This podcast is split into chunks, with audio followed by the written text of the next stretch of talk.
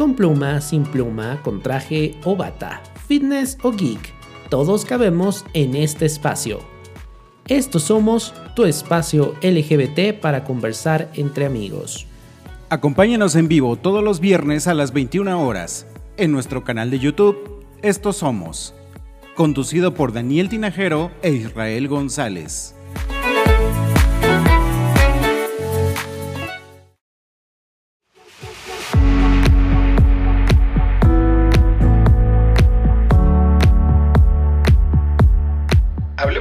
Autoaceptación, nuestra relación con la familia, nuestra sexualidad, nuestra salida del closet, nuestras experiencias de vida. Aquí encontrarás historias que te ayudarán a identificarte o inspirarte. Este es el podcast No Soy Moda.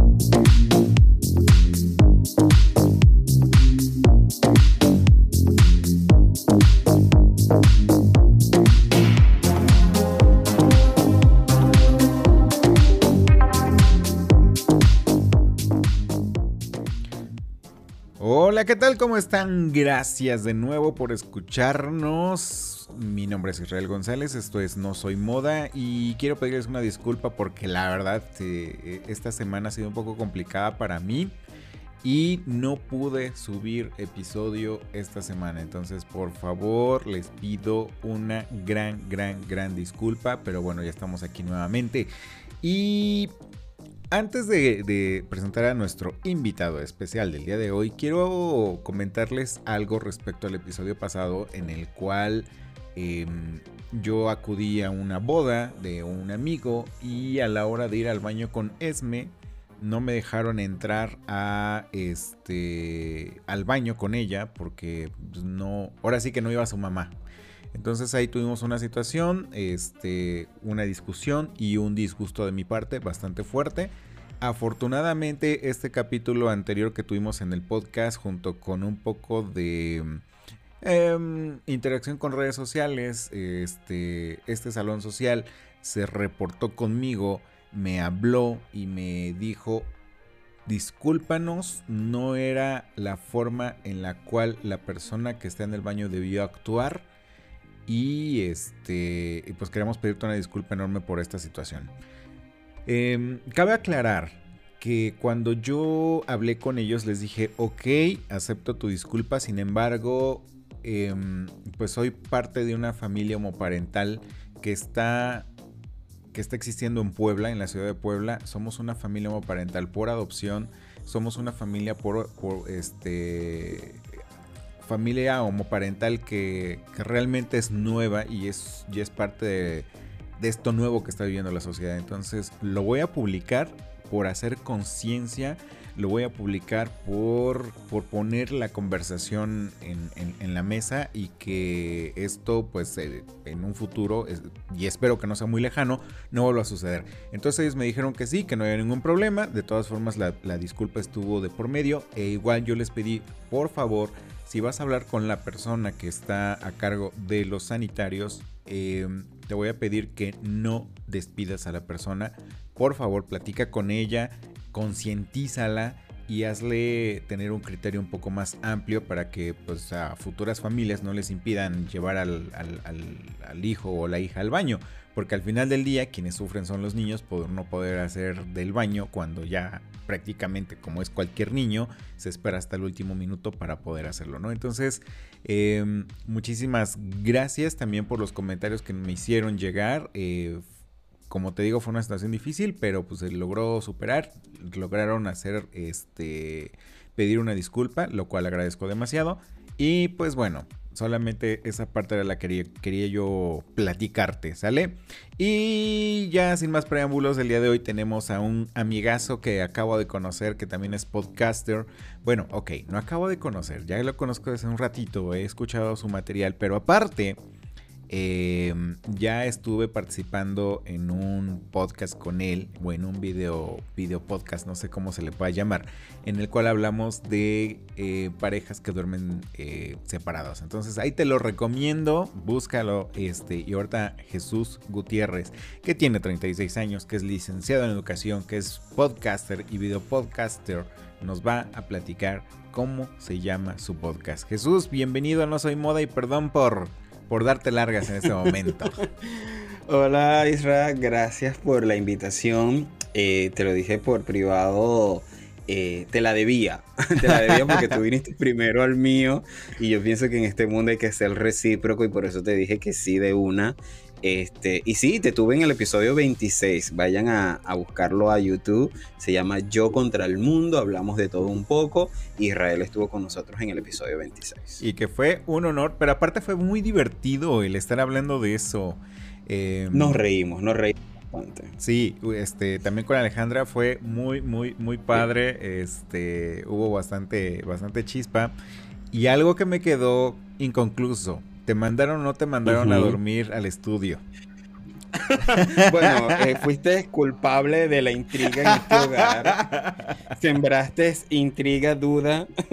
no división, pero sí intriga. No, mentira. No, eh, todavía no, Israel. Sigo durmiendo y compartiendo mi cama con mi señor esposo. Ah, ok, ok.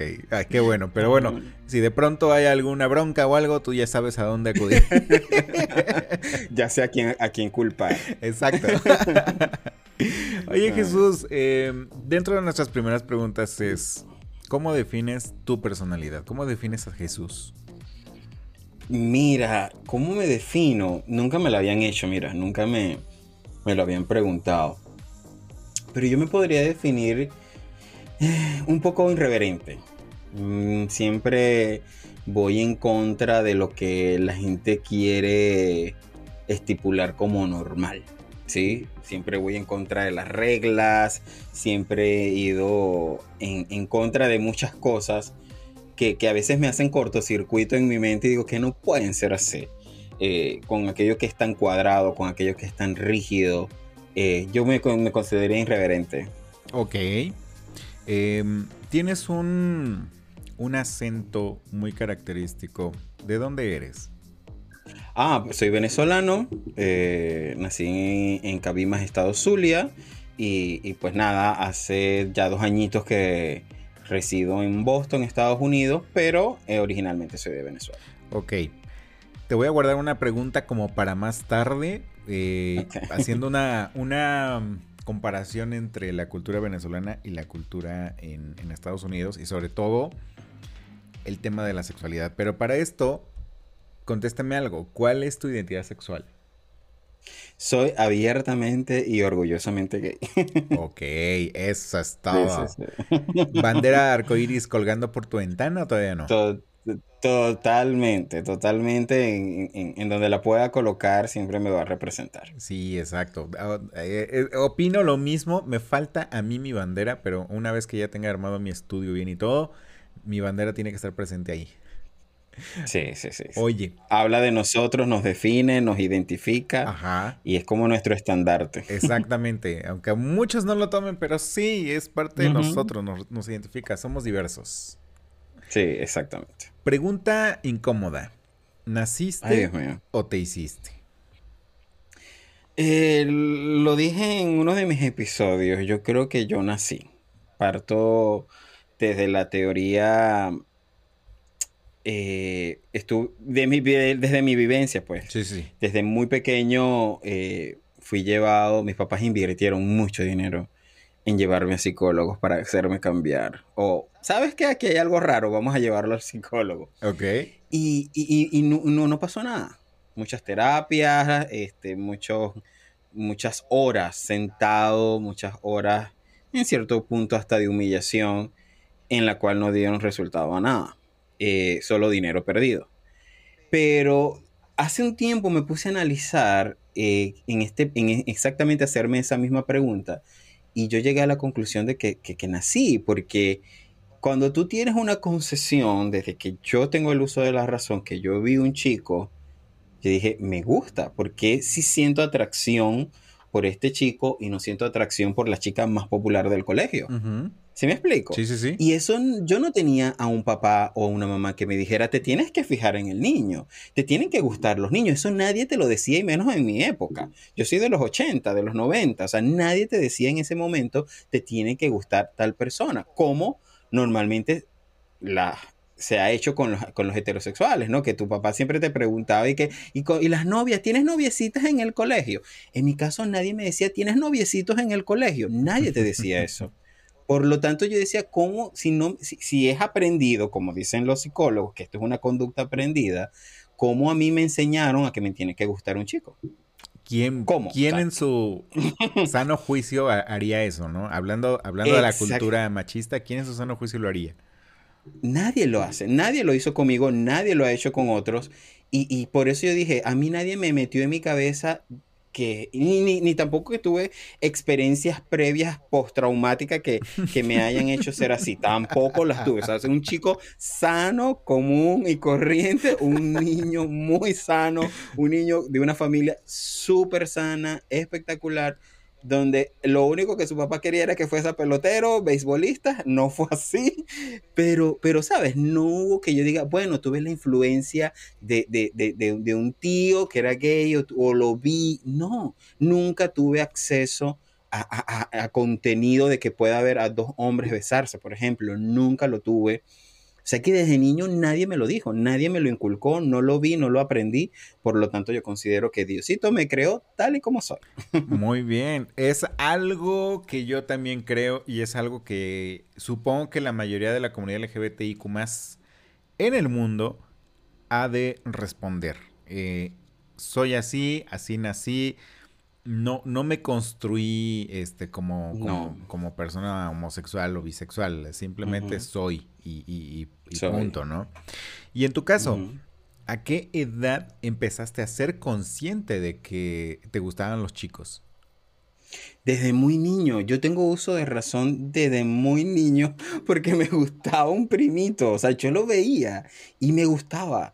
Y tenía a mi mejor amigo del colegio y, y- y me gustaba. Estaba yo como, no sé, tercer grado, más o menos, y, y- me acuerdo, mira, me acuerdo exactamente.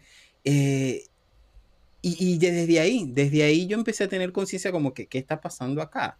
Porque me llama más la atención los chicos. Y no es el hecho tampoco de que, de que si jugaste con muñecas o no. Ya. O sea, porque hay gente que, ay, que, que jugó con muñecas. No, no es un hecho de que juegas con... La muñeca no te va a decir, te tiene que gustar un chico. Es que cuando veía a un chico, me llamaba la atención. Sentía atracción total por un chico. Sí, claro. em, y sobre todo, no sé si por ejemplo te pasó. A mí me pasó.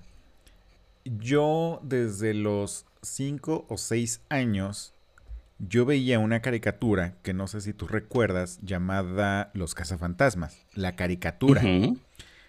Y en esa caricatura, a mí Evon, creo que sí era Evon, el, el- el afroamericano, el chico afroamericano. Bueno, el chico afroamericano a mí me gustaba mucho, mucho, mucho, mucho. Y yo sentía o yo pensaba dentro de mi imaginación que yo era ese chico. Y ya después, haciendo cons- consciente mi sexualidad, analizándome cuando yo era niño, me di cuenta que no, o sea, no era yo él, sino que él me gustaba. Eh, eh, esa imagen masculina que tenía me representaba y me encantaba.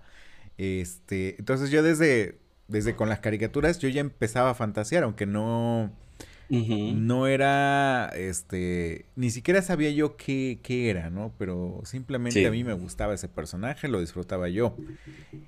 Ya posteriormente, cuando entendí el tema de la sexualidad, cuando entendí que realmente me gustaban los chicos, pues ya tenía yo 15 años, o sea, ya, ya estaba grandecito y sabía yo de qué se trataba el tema, ¿no? Sí. No, yo, yo de- de- de- desde chico, yo estoy claro que yo desde chico y, y- y fue un proceso muy duro, muy duro ya en mi adolescencia, ya yo estaba claro desde chico que me gustaba, pero mi lucha fue más, más por querer cambiar, ¿sabes? Porque vivía, vivía en una, en un ambiente, en una zona gobernado por la religión y eso me hizo mucho, me frustró, me hizo mucho daño. en el colegio también tuve un hecho muy particular que fue el que me hizo como que, sabes, voy a refugiarme en la religión porque yo quiero cambiar, yo no quiero ser así. Entonces, eh, mi proceso fue más por, por querer cambiar más que, que, por darme cuenta de lo que era, ¿no? Ajá. De hecho, justamente esa, es otra de, mis preguntas. Em, ¿A qué edad saliste del closet? Yo salí, no recuerdo exactamente la edad, creo que tenía 18 años porque ya, ya había salido del, de secundaria. Eh, fue, un, fue una salida no muy agradable. Es un episodio de mi vida que tenía mucho tiempo que no lo recordaba hasta hoy. porque no fue, no fue muy agradable. Creo que para los que viven. Yo tengo 36 años, imagínate. O sea, yo vengo de, como te decía, de una época donde era duro salir de un closet. Sí, sí, sí. Donde, y más, como te decía ahorita, y más si estás rodeado y de una religión. Es muy duro, es muy difícil. Eh, y, bueno, hasta que logré a mis 18 años, dije, ¿sabes qué? Ya, no. El hecho también llegó, ¿sabes? Llegó la oportunidad de salir. No fue algo que yo planeé. No es, no es como otros amigos que tengo que se le pararon enfrente a su mamá y le dijeron, ¿sabes qué? Soy gay.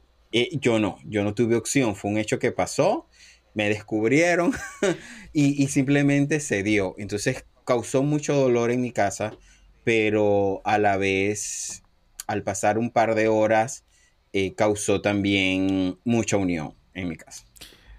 ¿Cómo es que te cacharon? ¿Qué, te, descubrieron? Ay, Dios mío, Israel.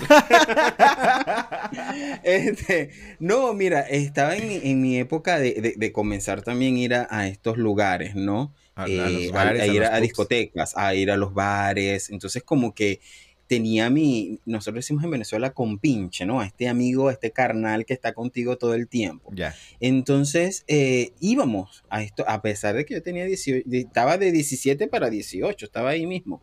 Y, y él lograba que yo entrara a estos lugares y tal. Y nada, eh, estaba saliendo con alguien y pues nada, mi mamá me vio que nos estábamos despidiendo con un beso en la, en la, al frente de mi casa. Ah. Y mi mamá dice, y pues nada, cuando ya entré a la casa fue el drama, llorar. Y fue muy duro, o sea, yo siento que los papás, ¿sabes? Se, se, se les se les, mm, no sé si se les destruye una, una, visión o esa visión de papá que tú te creas cuando tu hijo nace y, que pase esto, o sea, como te dije, mi papá siempre soñó con que yo fuese beisbolista, pero nunca se le dio. Entonces, esos sueños mm, se truncan en ese momento. Yo pienso que van por ese lado, ¿no? De la frustración, la rabia, eh, fue un momento muy duro, gracias a Dios mis hermanos, que en ese momento también vivíamos todos juntos, mis hermanos decían, pero es que ya ustedes lo sabían, ¿por qué actúan, así si ya ustedes lo sabían? Porque había un poco más de, sobreactuación, ¿no? Ya. Y, si ya ustedes lo sabían. Pero bueno, em, nada, llegó un tío muy importante para la familia y él me dijo, ¿sabes qué? Vente a mi casa, dale tiempo a tu mamá para que lo asimile, ¿qué tal? Pero después mi mamá me dijo, no, vente a acostar conmigo. Yo todas las tardes tenía el hábito de, acostarme con mi mamá, a tomar mi siesta con ella y, y ella me dijo, ven a acostarte conmigo. Y mi mamá me dijo estas palabras que nunca las olvido y cada día de las madres siempre se las recuerdo a ella. Ella me dijo, ¿sabes qué Jesús? Eh, yo te parí, tuve nueve meses en, la barriga, em, fuiste un embarazo de alto riesgo, muy de alto riesgo, y por esa razón no me da la gana de rechazarte. Por esa razón yo te acepto. Porque yo sufrí para tenerte y aquí estás conmigo. Y eres mi hijo. Así fueron sus palabras. Wow. y, y eso me marcó. Y como te dije, en la mañana, eso pasó en la madrugada. Fue una mañana muy dura, pero por la tarde fue una mañana, salió el sol otra vez, como diría yo. Y, y, a mi papá les costó, obviamente no es que estábamos sonriendo y brincando todos en un trampolín por la tarde, pero fueron unos años donde hubo cambio, donde hubo que habituarlos a ellos a, lo que yo quería, porque entonces también estaba esa, esa imposición, ¿no? De lo que ellos también querían y yo demostrarles de que ya eso que tú quieres ya no es, se va a dar, o sea, es lo que yo quiero ahora, ¿no? ¿Cómo es que llegaste al psicólogo? Ay, otro proceso. Otro, otro, otro. Tú, me estás haciendo recordar todo lo que yo he, tratado, he tirado por allá en una caja en los recuerdos. Oye, los, eh, por un lado, eh, la parte del psicólogo está bien heavy, pero termina también muy funny, o sea, muy divertida. Mis papás me comenzaron a llevar a psicólogo como de tercer grado.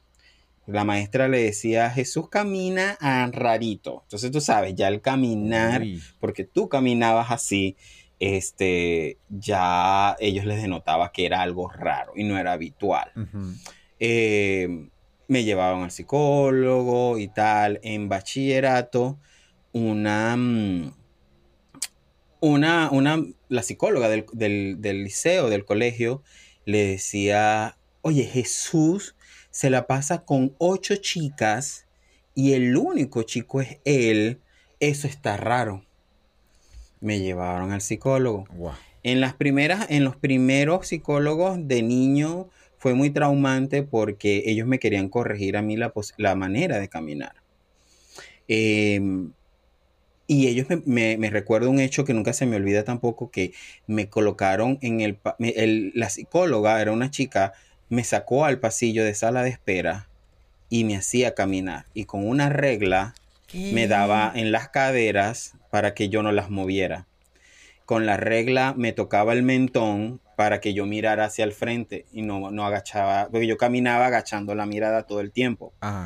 Y, que mirara yo hacia el frente y que no moviera las caderas. Eh, eso, eso fueron, esas eran mis terapias, imagínate, esas eran mis terapias.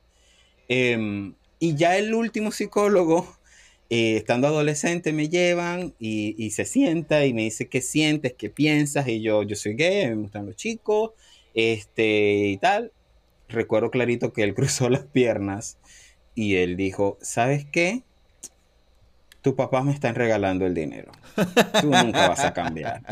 Así que vamos a hablar nosotros de cuáles son los chicos que te gustan. y, y la terapia fue divertidísima, nos reímos y tal, pero fue así y ya cuando salí de ahí salí un poquito más claro de lo que de lo, que me confirmaste no Sí, confirmé. Y ya después de ahí, pues sí, ya salí oficialmente de, del closet con, con ellos. Pero en esa transición que estoy entre los psicólogos adolescentes, te comentaba que viví un hecho en el colegio que me hizo a mí como mm, querer cambiar y refugiarme en la religión. Estaba adolescente y, me, y a los 15 años, más o menos, 14, 15 años, decido estar en una iglesia con el propósito de cambiar. Entonces, eh, ahí fue un proceso más duro. Ya luego a los 18, sí, ya, dejé religión y dije, ¿sabes qué? Esto no va conmigo, esto no es lo que yo quiero y, me acepté. ¿Qué se puede saber?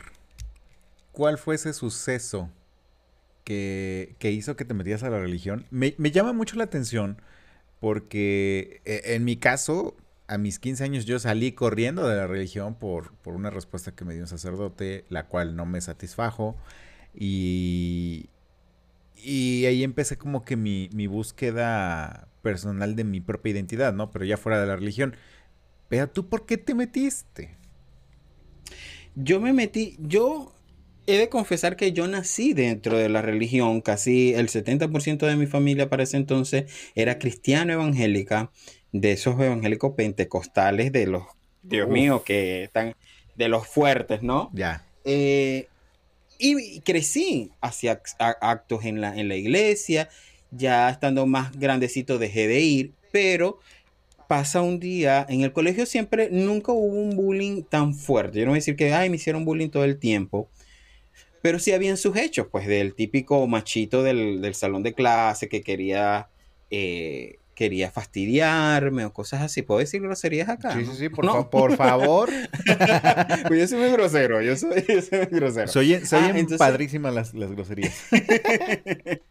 entonces, eh, un día estando yo en, noveno grado de, bachillerato, eh, no sé cómo le dicen en México, tercer año de bachillerato, sí.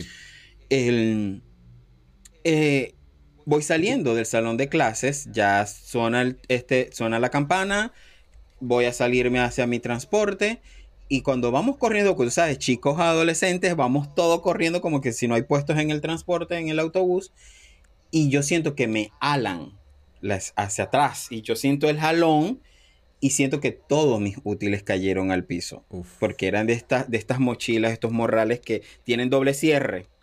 Entonces, como que todo se abrió, todo cayó en el piso, pero con los útiles habían fotografías de hombres desnudos en todos lados. Sí. Y cuando yo empiezo a ver las fotografías, como que, ¿qué es esto? Y veo que la gente se empieza a, a, a detener, por todo- toda la avalancha que venía corriendo se detiene y todo el mundo, ¿qué pasó aquí? Sí, sí, sí. sí. Yo, yo lo que hice fue seguir corriendo. No tomé ni un lápiz, no tomé nada y me monté en el autobús. Uf. Y pues al otro día, fijo, me llamaron a la dirección, que, que, qué había pasado. Estuve un mes encerrado en el salón de clases llorando. Lloraba, lloraba, lloraba. Y con la cabeza agachada así metía como cual avestruz, ¿no? En el pupitre, así que no miraba al profesor, me preguntaban y yo respondía, pero sin nunca levantar la cabeza. Y tenía unos dos, tres mejores amigos que me llevaban el desayuno al salón. Y ellos me decían, Jesús, tienes que salir, tienes que salir y tal. Pero fue muy humillante, fue muy humillante. Entonces, por ese hecho, yo digo, yo no quiero vivir esto. Yo no, no quiero, no quiero estar toda mi vida que alguien me esté molestando, que alguien me esté haciendo esto. Y, y pues nada, me años después me enteré quién fue que colocó las fotografías. Pero bueno, ya estaba adulto, así que ya no le di mucha importancia. A ver, espérame. ¿Las fotografías no las tenías tú em, No. guardadas? Alguien las colocó, no, alguien las colocó allá adentro y la- el mismo jalón del, de cuando jalaron mi mochila, o sea, lo hicieron con toda la intención. Colocaron las fotografías, como sabían que mi mochila tenía doble cierre, al, al alar uno de los cierres iba a caer todo, o sea, fue todo muy predemitado, muy, muy planeado. Entonces, claro, te imaginas la escena, ¿no? Sí, niños sí. adolescentes, todos gritando, "¿Qué? ¿qué tal? Y bueno, y la connotación de gay, marico, eh, no sé qué, o sea, todo lo que te puedan decir. Y, y fue muy duro, fue muy duro. Y ahí decido entonces buscar el refugio en la iglesia, en Dios, en ayunos, vigilia, ya yo no hallaba más que hacer ¿Te sentías para- culpable?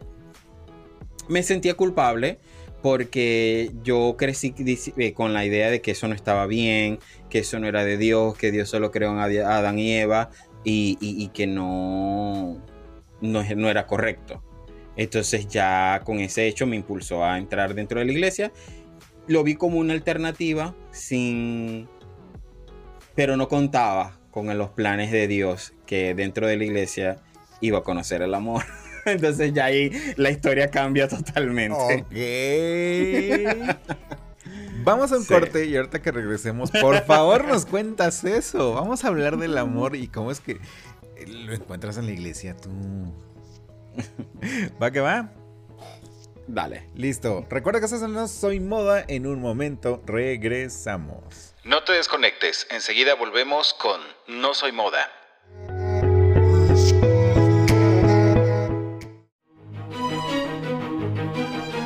Siempre tuve una historia en mi cabeza, llena de magia, seres oscuros y villanos. El tiempo, mi salida del closet, la discriminación y la vida fueron llenando esa historia de personajes y trasfondos. Busca Raíces Sombrías de Fabián Ramos en Amazon, tanto en formato físico como libro electrónico, y sé parte de esta aventura.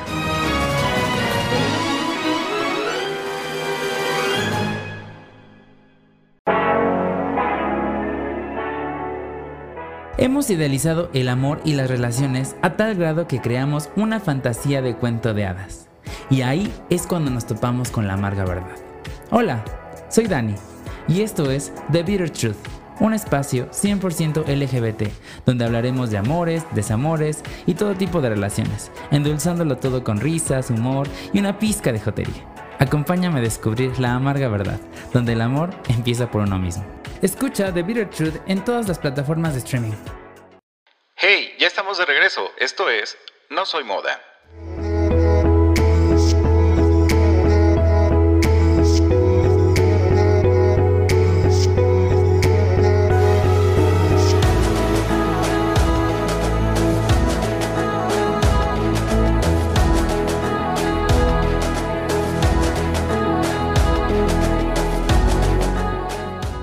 Estamos de regreso aquí en No Soy Moda. Te recuerdo que estamos platicando con Jesús Gutiérrez. Oye, que...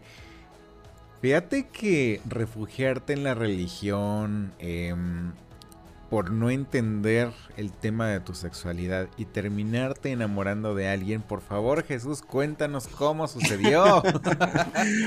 Ay, Dios mío, mira, eh, una etapa muy, muy dura. Como siempre lo dije, lo dije ahorita también, algo que comienza muy mal, como mi salida del closet, pero al, al en cuanto de horas salió el sol, así también pasó con, con, con, el amor, ¿no? Nunca me había enamorado, con el hecho que conté ahorita en mi colegio, huyo creyendo que la religión iba a salvarme y que, y que ahí podía encontrar. Sin embargo, no todo fue malo, no todo estuvo mal.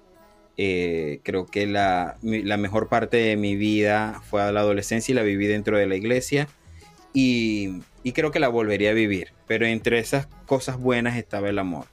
Llegué a la iglesia, eh, amigos cercanos me invitaron a una, me llamó mucho la atención, me gustó, era un poco liberal para ese entonces la iglesia y me pareció súper bien, estaba comenzando, todo fue amable, todo el mundo me recibió súper bien y al cabo de como de un par de meses llega un chico a la iglesia que aparentemente ya había asistido años antes que yo, pero se había retirado. Y cuando yo lo vi y él me vio, fue el flechazo de una. Nos miramos y ya.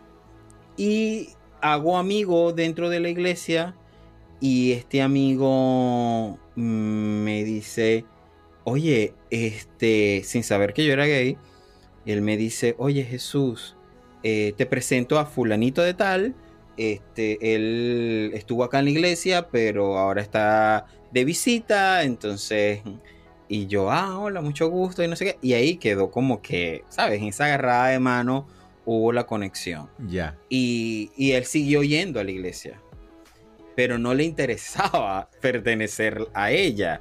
¿No? Entonces tú sabes que los evangélicos te siempre te, no sé si has ido a uno y siempre hacen como un llamado para, para hacer una oración por ti, que tú hagas una declaración como afirmando de que de, a partir de ese momento eres cristiano. Entonces, a él le hacían el llamado y nunca pasaba. Y yo le me la acercaba y yo, ¿qué pasó? ¿Por qué no quieres pasar? Y me dice, no, no, no me interesa en estos momentos. Pero él seguía asistiendo, iba todos los días. Y le pide a este amigo mi teléfono y él me empezó a escribir y me decía, oye, vas hoy a la iglesia, vas hoy a la iglesia, vienes, y cuando, o cuando nos íbamos despidiendo afuera de la iglesia, hola Jesús, hey, ¿vienes mañana? Ah, no, es para ver si yo, para si tú vienes, yo vengo. Entonces, ya si tú vienes, yo vengo, a mí me empezó a decir, ya, ¿qué está pasando acá? Eh, este amigo en común se abre conmigo y me dice, Jesús, esto es lo que está pasando, yo soy gay, tengo años luchando con esto y fue también como mi refugio, ¿sabes? Sentirme acompañado primer amigo gay que tengo en mi vida. Y yo dije, me siento acompañado, por fin tengo mi compinche y con quién hablar y con quién desahogarme y contarle todo lo que me ha pasado. Y en esas él me dice, mira, este chico es mi primo. Entonces eran primos, recuerdo en ese momento que eran primos. Típico. Y él me dice, oye, y él me dice, oye, tú le gustas a mi primo. Y yo, ¿qué? Pero si él es un hombre. o sea, Tú vienes escandalizado. Yo, yo, yo, yo, escandalizado. no, y en la iglesia, no, ¿qué va a pasar? No, no, no, no. No, él solo quiere que salgan, nada más vas a salir y, y solo es hablar y no sé qué más. Pero él, y yo decía, pero no, si él se va a casar también, él, él se va a casar, si no, él no se va a casar, eso, él, él no quiere esa chica, él, él nada, él, él, quiere salir contigo. Y yo le dije que sí, que íbamos a salir. Él termina su relación y empieza a salir conmigo. Y él fue el hombre más espléndido. O sea, y ahí entra mi confrontación con Dios. Porque yo decía a Dios, si yo vengo buscando eh, una solución, si yo vengo buscando una puertita, una ventana por donde meterme para yo respirar y yo sentir que ya no me estoy ahogando, porque ahora me pones esto, o sea, porque ahora me pones esta prueba, porque ahora, y me daba aquellos latigazos porque decía, ¿qué está pasando? ¿Por qué? Si vengo huyendo y resulta que aquí encuentro esto. Nada, me enamoro de ese hombre hermoso y espléndido con el cual tuve una relación de tres años Este, lamentablemente la historia no tiene un, un final muy, muy, conte- muy, muy feliz, pero porque él muere. Uf. Entonces, sí, en medio de nuestra relación, después de tres años, muere de un día de así, de la nada. Y para mí fue el, el fin de, de- Para mí era, ¿sabes? El- tu primer amor. Y, y por tanto tiempo, siendo adolescente, con toda mi historia, eh, fue muy duro. Recuperarme de esa pérdida fue muy, muy, muy, muy duro. Y, y ahí me refugio más en, la, en, en- Dios, me refugio más, ¿sabes? Este es el segundo chance para yo y, querer cambiar. Me mudo de ciudad, me mudo que- huyendo de, de todo y me voy a otro estado de mi país donde vivía una amiga que también, una prima que era cristiana y ella me lleva a una... disculpa Israel que me estoy yendo, yo estoy contando No, no, el- no, el- por cuento favor, por favor. y, yo, y yo me estoy yendo. Yo aquí tengo el café a un lado precisamente para disfrutar de esta plática. Entonces resulta que esta prima me lleva a, a esta iglesia donde tenían una especie de, de clínica espiritual. Ok. Y yo, ¿cómo funciona esto? Y te daban una clínica. Habían personas con batas blancas, habían consultorios con camillas, te daban una lista donde tú te llenabas un historial de pecados que tenías, ¿no? Y yo en ese momento, obviamente, puse, soy egocéntrico, que no se me quitó. este, soy, soy homosexual, que lo coloqué. Y entro a la clínica, es mi turno, me quito los zapatos, me acuestan en la camilla y me dice, eh, concéntrate, n- cierra tus ojos, no prestes atención a nada de lo que escuches, ni nada, no puedes, y, y no vayas a abrir los ojos ni veas nada de lo que esté pasando a tu alrededor, porque digo, habían otras camillas y había otra gente, que otros que sí con espíritus, que con esto, con aquello, vomitando, o sea, un montón de cosas. ¿no? Wow. Entonces, para que tú no te distrajeras, tenías que estar con los ojos cerrados. Esta persona, yo en mis medios ojos abro el ojo así porque, ajá, digo, me está mandando a cerrar los ojos, tengo que estar mirando a los lados, no me vaya a hacer algo, ¿no? Y esta persona era un pastor de una iglesia, porque todos los que estaban ahí dentro de, ese, de esa clínica espiritual tenían como un rango, yo lo llamo como un rango espiritual, tú sabes. Eran como pastores, eran líderes importantes, no cualquiera entraba allí a consultar. ¿no? Sí. Eh, esta persona toma mi hoja porque lo vi cuando tomó mi hoja. Ahí fue donde me dijo que cerrara los ojos y comienza una oración. Y tal, empieza a orar y tal. Luego esa persona, al cabo de unos minutos, se me, se me acerca al oído y me dice, Dios te ama tal y como eres y te acepta tal y como eres porque Él te creó así. Tú nunca vas a poder cambiar. Ok. Y yo, ok, esto, se está, esto está agarrando otra ruta que yo, no, ve- que yo no me imaginaba.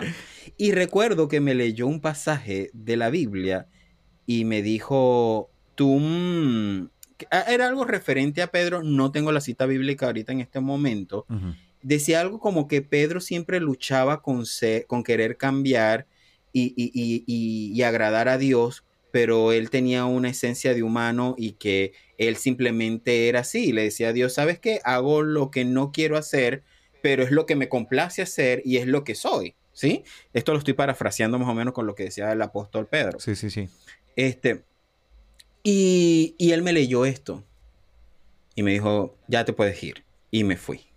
Y yo me quedé. Y ya desde ahí yo entendí que, que- que este proceso ya era otra señal, ¿sabes? De, de- de- de que Dios me estaba diciendo, yo te creo así. O sea, de qué, qué tanto, como decimos en Venezuela, qué tanto rollo, qué tanto peo quieres cambiar si eres así, ¿no? Sí. Me regreso a mi ciudad después de esto y voy a otra iglesia, intento cambiar. ¿Y qué crees que pasó? Me vuelvo a enamorar dentro de la iglesia. No, bueno, lo, Este- lo tuyo, lo tuyo es la iglesia.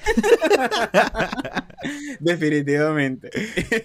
y resulta que, que me vuelvo a enamorar y ya ahí sí decido ya aceptarme, eh, tener esta relación y, y ya arrancar mi vida eh, aceptado. En esta iglesia también inicié un proceso, los pastores me ayudaron muchísimo en querer cambiar, pero un día les dije, ¿sabes qué? No es así.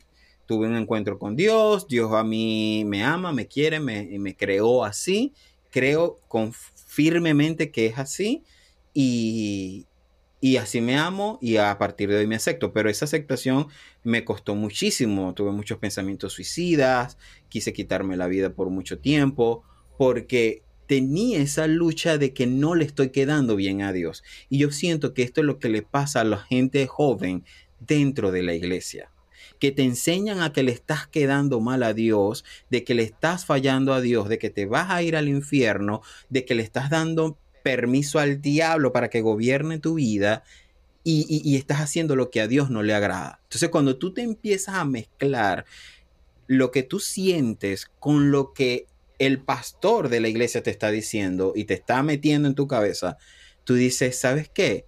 Le estoy quedando mal a Dios. Entonces, si, si, si yo le estoy quedando mal a Dios, no puedo cambiar, pero Dios me pone una persona en la iglesia en la cual me voy a enamorar, ¿sabes qué? Prefiero quitarme la vida, prefiero no vivir, no quiero vivir esto, porque sufres mucha frustración, porque sufres eh, eh, eh, muchos miedos, ¿sabes? Mucho miedo de, que te descubran, de que la gente te, señale. Y fue muy duro. Ese proceso de, de, aceptación, ahí sí caí, de ese caer en cuenta de que decir hasta aquí, ya no quiero ser, ya no quiero ser gay y tal. y hablarlo con mis papás y decir, porque mis papás también el hecho de estar yo en una iglesia representaba para ellos un cambio, ¿sabes? Una esperanza. Entonces la esperanza no solamente fue para mí, también fue para ellos. Y cuando yo le dije a mi mamá el hecho de que, ¿sabes qué? Ya me cansé. Esto es lo que quiero, estoy saliendo con fulanito, es la persona que amo, es la persona que quiero y esta es la vida que yo quiero. Ahí nuevamente se repite la historia de, de un fracaso para ellos, porque ellos tenían la esperanza que por la religión yo iba a cambiar. Como que encendiste esa, esa, vela de esperanza, pero cuando lo admitiste tú, cuando admitiste quién eras, cuando admitiste tu propia realidad, apagaste esa velita de esperanza. Y ya se apagó, yo creo que no se vuelve a encender. ya, ya, ya, ya, está claro de que no se va a encender. Ya a esta edad también dices, ya, ya basta, basta de tantas mentiras. Sí, sí, sí. Oye, eh, dentro de, de, lo que platicamos al principio, este, tú viviste en el estado de Zulia, en, Venezuela. ¿Hasta qué edad viviste ahí? ¿De los 34? Hasta el... No, yo viví en el Zulia hasta los 29 porque eh, emigré de mi país por la situación política y económica de mi país. Emigro y viví seis años en Panamá. Ya. Ok, tienes tres referencias. Em, Venezuela, Panamá y Estados Unidos. ¿en dónde te has sentido mejor respecto a ser tú mismo y, poder vivir tu sexualidad libremente? Eh, en Estados... Lo que pasa... No, en Panamá, porque obviamente eh, ya estaba más fuerte, ¿no? Estaba fuerte, fortalecido en muchas áreas y pude vivir eh, abiertamente, ¿no? Y viviendo solo, no, me, no tuve muchas limitaciones, ¿no? Pero cuando salí de Venezuela, eh, tuve una relación por cinco años que se termina porque salgo de Venezuela. Entonces, pero yo vivía en Venezuela, todo el mundo sabía quién era mi pareja, era aceptado en mi casa, yo era aceptado en su casa, y digamos que viví libremente mi sexualidad hasta cierto punto. Obviamente mm, me choca ahorita acá en Estados Unidos porque eh, aquí sí puedo ir yo de la mano con mi, con mi pareja, aquí sí yo sí le puedo dar un abrazo y un beso en la calle, que en Panamá y en Venezuela no lo puedo hacer. Ni soñar. Entonces yo creo que, sí, sí, es muy duro. Entonces yo creo que en cada país de los que he vivido, eh, he tenido un poquito de, libertad, pero a la vez limitada, ¿me entiendes? Pero yo siento que si me, si me preguntas en cuál me he sentido más cómodo y más libre, yo creo que acá. Ok. ¿Cambiarías eso? ¿Cambiarías tu comodidad? ¿Cambiarías tu libertad?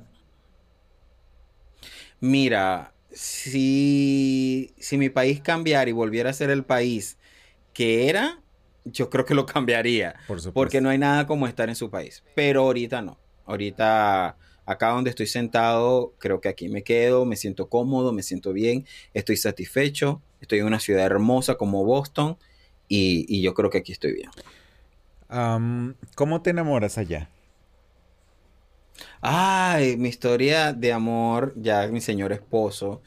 eh, ocurre en Panamá. Por eso Panamá pa- también representa, es un país, es el primer país eh, al cual yo viajo fuera de Venezuela, pero también es el país donde yo conseguí a mi esposo, ya estando un año en Panamá. Él me escribe a través de una app que se llama Scruff. Ya. Eh, nos escribimos y él me dice, oye, voy a ir a Panamá por unos días de vacaciones, quisiera mm, eh, conocerte y, ver si, si tú me puedes dar un tour por la ciudad, conocer un poco eh, cómo es todo, ¿no? Y, y- me muestres algunos lugares. Yo todo escéptico, que vengo de un pueblo, que esto me da miedo, yo no voy a salir picado en un periódico, en un hotel, o que me vayan a quitar un riñón, yo, ¿qué, qué va a estar hablando yo con este hombre, ¿no? Sí. eh, todo en mi, en mi miedo y en mi temor mm, le medio hablo con el Google Translate porque, eh, Translate porque no hablo inglés eh, y para ese momento entonces yo decía, sabes, yo no voy a ir a esta cita, esto es por puro relajo. Él llega a Panamá, pasan los tres días, él llega a Panamá y me dice, y empieza a escribirme, estoy en Panamá, estoy acá, quiero verte, quiero conocerte, quiero verte, quiero conocerte. Y yo, todo miedoso, yo decía, yo no voy a ir. Y le ignoraba los mensajes y él me decía, por favor, te lo pido, no me ignores. Me insistió tanto que para ese entonces en Panamá llevaron el desfile de Disney eh, de Navidad. Y yo veno y yo dije, bueno, el desfile va a pasar por tal calle y su hotel queda en esa calle. Yo lo voy a citar para ver el desfile. Hay policías, hay un montón de gente, no me va a hacer nada. yo siempre incrédulo, ¿no? Y, y él me dice, pero ven a mi hotel y lo vemos desde el balcón que está pasando por aquí enfrente. Oh. Y yo wow, me cambió todos los planes. Y yo, wow, ¿qué hago? Me animé y fui. Cuando llegué, él de una me reconoció solo con dos fotos que le había enviado. Él me dijo, Jesús. Y yo, hola, ¿qué tal? Y estaba con una amiga. Su amiga hablaba español, es profesora de español, y comenzaba a traducirnos. Hasta que, bueno, él me dice, yo me quiero ir a acostar, estoy cansado, quiero dormir, ¿quieres subir conmigo? Y yo, sí, vamos. Y, tú, subimos. Sí. Y yo ya sí voy a amanecer picado, ya con dos tragos encima, ya no, le, ya no me importó. y yo, bueno, vamos. Oye, ¿y Entonces, si amaneciste nada, picado? Eh, en otro sentido. en otro sentido. Pues nada, llega la noche, eso pasó por la tarde, llega la noche y yo le digo, oye, yo me tengo que ir, yo, me, yo, o sea, tengo cosas que hacer. Y él me dice, pero no, quédate conmigo. Quédate conmigo estos días, vamos a tu casa, buscamos ropa y te quedas acá con nosotros. Ya me había convencido de que no iba a amanecer picado, yo le había dicho a él, tengo miedo, y tal, y él me dijo, no tengas miedo, yo no te voy a hacer nada, que no sé qué. Este. Vamos a mi casa, busco ropa, no sé qué, en un taxi y tal, me regreso al hotel y paso unos días con ellos, iba a los paseos y los divertimos. Llega el fin de semana, llega el día lunes, yo tengo que trabajar, él se tiene que regresar a Boston y pasó un hecho muy curioso, lo puse esta semana que cumplimos aniversario de conocidos, ¿no? Ya. Y él, y él, me, él empieza a llorar. Y yo le digo, pero ¿por qué está llorando este estúpido? y, y yo dentro de mí, porque yo soy muy incrédulo, en muchos sentidos. Y yo, pero ¿por qué este está llorando? Qué ridículo. Y él me, yo le digo, ¿por qué lloras? Y me dice, lo que pasa es que mm, eh, no te quiero dejar. Y yo, me vas conociendo. Y me dice, sí, lo que pasa es que siento que conocí el amor de mi vida. Uh, Así, a lo seco. Siento que conocí yo. Qué ridículo, o sea, si me va conociendo, ¿cómo va a decir esto? Pues nada, él me dice, ¿me puedes regalar tu camisa, tu t-shirt? Y yo, sí, dale, te lo regalo. Era de mi trabajo, tenía el logo de mi trabajo y todo. Y él tal, me voy, nos despedimos. Y él llega a Boston por la noche y esa misma noche me dice, eso fue como un 15 de, de diciembre más o menos, y ya me dijo, ya el 14 de enero viajo otra vez a Panamá a verte. Y desde ahí arrancó todo y llevamos ya 6, 7 años juntos. ¡Wow! ¿En qué momento se fueron a Boston y en qué momento te convenció de irte a Boston? Bueno, de, de venirme a Boston siempre fue, no hubo opción, y no tenía yo para escoger, ni me convenció mucho porque él está, su vida está hecha acá, ¿no? Así que era obligatoriamente que yo tenía que venir acá porque él no, no iba a ir a Panamá, aparte no, no le gustaba Panamá para vivir, entonces eh, era más fácil que yo viniera para acá. Eh, me decido venir el, el, el 2020 junto con COVID, en marzo 2020, imagínate, ya estaba COVID todo como comenzando y la cosa, el auge del COVID. Y, y me vine a vivir a, a Boston y desde, desde marzo de 2020 estoy acá. ¿Felizmente casado? Felizmente casado. Ah, bueno, ya después de ahí, eh, el, después que nos conocimos, él vino en marzo, luego nos vimos en México, en Ciudad de México, por eso también nos gusta mucho a los dos México. México representa una etapa muy bonita porque ahí fue donde me propusieron matrimonio. A los cinco meses de haberlo conocido en Ciudad de México, me propuso matrimonio y yo le dije en ese momento que lo iba a pensar porque es que nos acabamos de conocer. Yo era muy incrédulo. Y al cabo de dos años y medio, yo le dije que sí. el hombre insistió y, pacientemente esperó. Y, y, dos años y medio nos, nos casamos, le dije que sí, planeamos nuestra boda y en abril 2018 nos casamos en Argentina. A ver, espérame. ¿Te conocen en Panamá? 2015. Te proponen matrimonio en, México. en, México. Te casas en Argentina y, te vas a vivir a Boston y me voy a vivir a Boston. el tema de mi boda era de viajes, precisamente por esa, por esa transición. Y tú veas mi tarjeta de boda, tenía todos los enlaces, exactamente eso. Panamá, México, Argentina, Estados Unidos. Tenía esa trayectoria, la, invitación de bodas. Porque así fue. ¡Wow! Sí, sí, sí. Y... y aquí estoy. Ajá, es lo que te iba a preguntar. Y Hoy, ¿cómo funciona esa relación? Eh, ¿Eres una persona feliz? ¿Y cómo es... ¿Cómo te sientes? ¿Eres una persona feliz con alguien o esa persona te está haciendo feliz a ti? Yo creo que ambas. Eh, en estos días comparamos nuestra relación con de la de alguien más. Y yo decía, esta persona es muy dura con su pareja. Esta persona su pareja quiere hacer esto y no le deja porque es lo que ella dice. Y él me dice, sí, lo que pasa es que ella trabaja solo en función de lo que ella quiere y lo que es beneficioso para ella. En cambio yo no, yo trabajo en función de lo que te hace feliz a ti. Y yo quedé así como que, se abrió el cielo y los corazones y todo. Eh, y, y, y, con eso te respondo, o sea, en realidad me siento feliz en donde estoy, y, estoy con una persona que me, que me hace feliz, con la que quiero estar, donde me siento cómodo, donde después de pasar cinco años nos viéndonos eh, cada dos meses, solo diez días, fue muy duro. O sea, fue muy, muy, muy duro. Este, hizo, esto lo contamos, 22 viajes a Panamá solo para verme. Eso te demuestra a ti de que, que estás con la persona creo yo que correcta, ¿no? que una persona haga un sacrificio de tiempo porque tenía que ausentarse 10 días de su trabajo eh, y de dinero, ¿no? Exactamente. Wow. Sí. Una última pregunta. Y pues nada, me Perdón. siento feliz. ah, muy bien, muy bien. Y eso te lo felicito y, y también te lo celebro porque creo que parte de lo que defendemos, de los ideales que defendemos como parte de la comunidad LGBTIQ es justamente el amor y es justamente lo que sentimos por otras personas que son de nuestro mismo sexo y que al final eh, es una forma de representar el amor, ¿no? Entonces este, es algo que te celebro y espero que sean igual los dos felices por muchos, muchos, muchos años más. Así sea, amén, amén, amén. y ya una última cosa, eh, un consejo que generalmente le pedimos a nuestros invitados, porque hay generaciones nuevas generaciones que vienen detrás de nosotros, digo, ya obviamente ya tienen toda la información del mundo, sin embargo, eh, siempre de pronto viene algún consejo muy bien de alguien, de alguien mayor, de alguien más grande.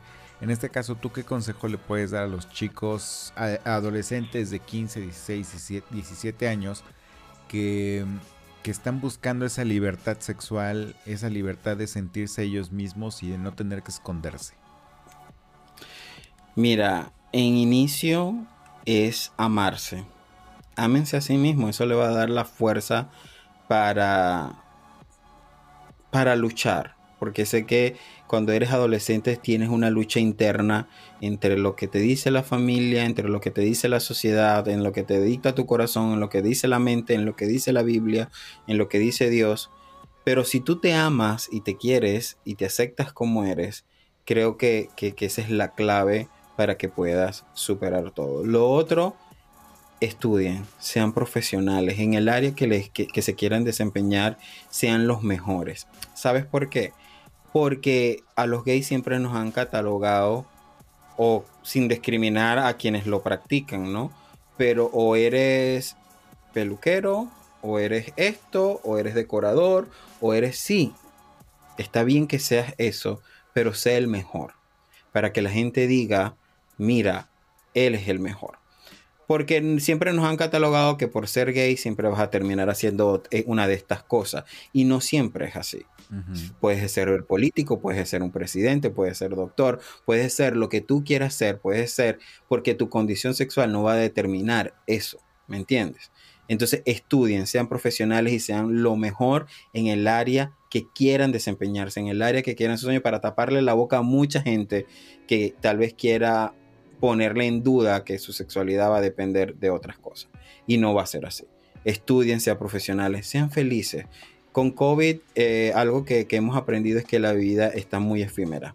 La vida está muy frágil, el tiempo cada vez pasa más rápido y, y si tienen miedo y si tienen temores, busquen podcasts como este, busquen a gente como, con historias como la de nosotros, que lo hacemos para compartirlas con ustedes, para que vean todo lo que pasamos nosotros, que lo vivimos en otro tiempo, que lo vivimos en otros años que eran más difíciles.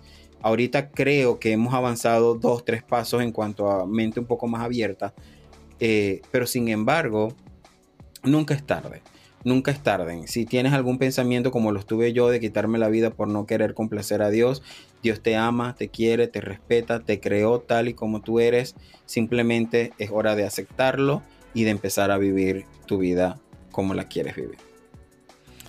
Wow, Jesús, de verdad, qué emoción escuchar este consejo. Y mm, yo creo que voy a acuñar con precisamente no soy moda. El título de este podcast es No soy moda porque mucha gente em, ha dicho que nosotros como parte de la diversidad sexual somos una moda, una moda que va a pasar, este, una moda como cualquier otra, bastante efímera.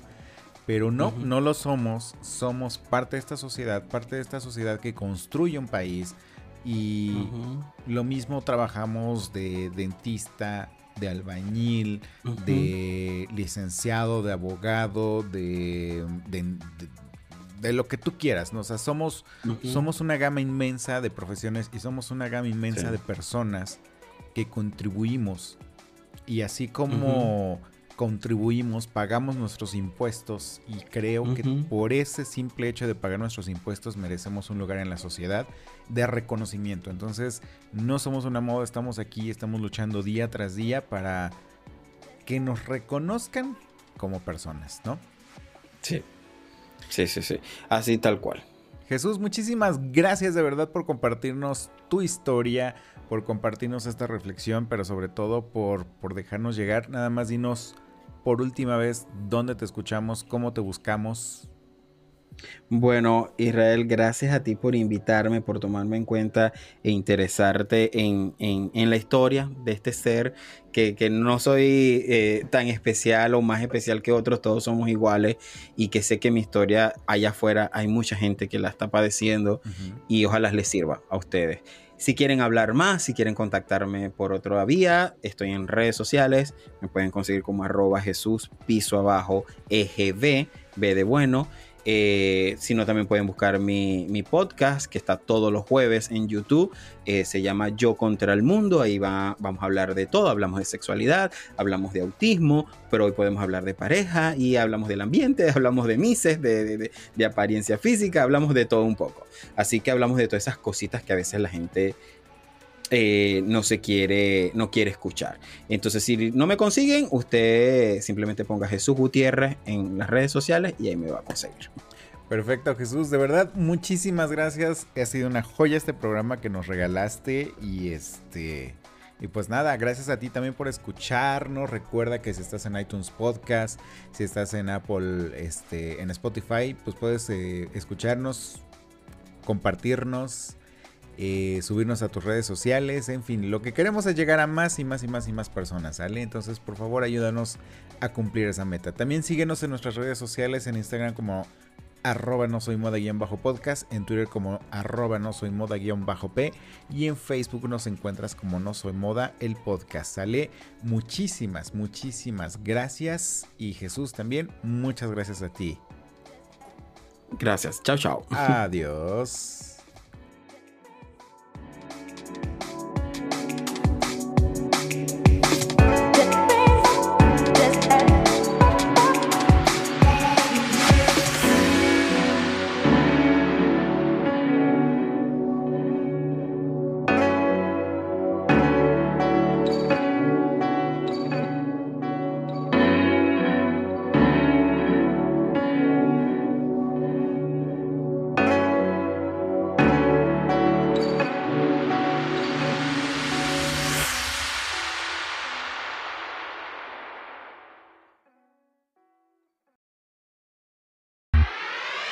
Hola, soy Luis, el bastardo que te va a enseñar a escribir mejor. Relax. Bastardo es solo una palabra. Significa ilegítimo, eso que es alterado para renacer en algo inédito.